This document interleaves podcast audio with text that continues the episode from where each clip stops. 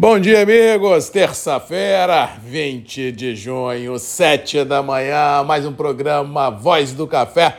Começando direto de Vitória, Espírito Santo, para todo o Brasil. Prazer estar aqui. Manhã aqui no estado de tempo aberto, temperaturas amenas. Vale a observação que ontem, no final do dia, ventou muito frio aqui na capital. Relatos também de vento frio nas regiões centro-serranas, divisa com Minas Gerais.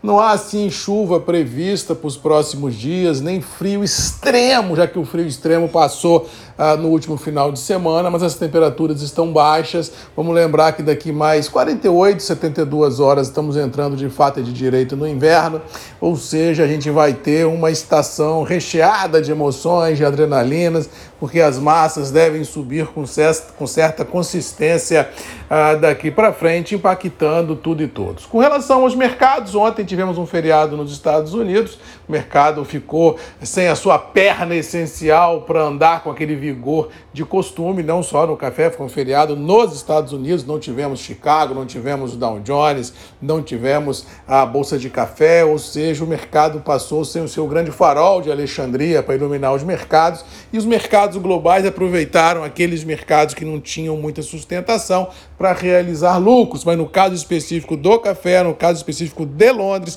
no caso específico do Robusta, mais uma vez, independente de ter ou não Nova York, o campo positivo prevaleceu, uma alta boa foi presenciada em todos os vencimentos, tanto o presente quanto os futurões, indicando certo grau de desconforto que a gente vem alertando aqui algumas semanas do cenário do robusta, já que temos problemas na Indonésia, em Sumatra, no Vietnã, uma safra brasileira de conilon com muitas perguntas e poucas respostas. Uma grande parte da região produtora já está indo para os finalmente em termos de colheita e não se viu ainda grandes volumes sendo ofertados. Eu acho que vamos ter muitas emoções no radar. Acho que a gente vai ter aí um 23 no caso específico do conilon e do robusta internacional, marcado por adrenalina e valorização dos níveis vigentes. Muito cuidado e muita atenção, porque quem apregoar o caos pode se machucar, porque eu não vejo isso no radar cafeeiro. No caso do Arábica, as colheitas avançam, mas também com relatos de região da Zona da Mata e também do Espírito Santo, na região centro-serrana, de colheitas avançando, em algumas regiões já acima de 50% colhido, ou seja, só mesmo se tiver um mar de café no sul de Minas, porque no Espírito Santo e na Zona da Mata, pelo que eu tenho ouvido falar de relatos, não se tem grandes cafés realmente disponíveis a sendo aplicados no dia dia a dia do setor, ou seja, para a reabertura hoje dos mercados cafeeiros, aí dos mercados globais com Nova York, Londres e Chicago operando, acho que nós vamos ter recompras nos terminais, principalmente do café, porque o mesmo inspira cuidados e tem força nas próprias pernas para que recompras sejam presenciadas. Com relação ao dólar, ontem rompemos 4,80, fomos lá 4,77, como a gente vem cantando essa pedra, não há previsão do Copom amanhã em derrubar a taxa de juros, ao que parece serão mantidas os 13,75 até a próxima reunião em agosto.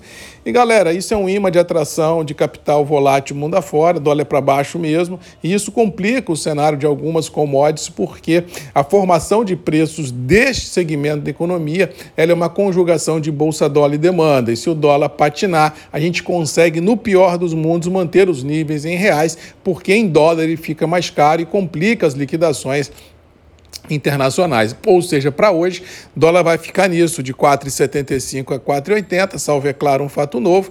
Acho que Copom amanhã, como todo mundo acha, mantém os 13,75 e bem ou mal pelo cenário global de um alinhamento ontem ah, na China, dos Estados Unidos com a China politicamente no, sem ter nenhum grande estresse no radar, é possível que tenhamos campo positivo lá fora e dólar aqui dentro sem muita pegada compradora. E preços internos do café, na minha humilde visão, Conilon muito firmes e o Arábica também buscando essa firmeza para sustentar os níveis vigentes. Um abraço a todos, fiquem com Deus, boa terça-feira e até amanhã às sete comigo, Marcos Magalhães, Voz do Café e você sempre tem um encontro marcado aqui nos grupos e redes MM, ponto de encontro de todos nós. Beijo, um abraço e até amanhã. Tchau!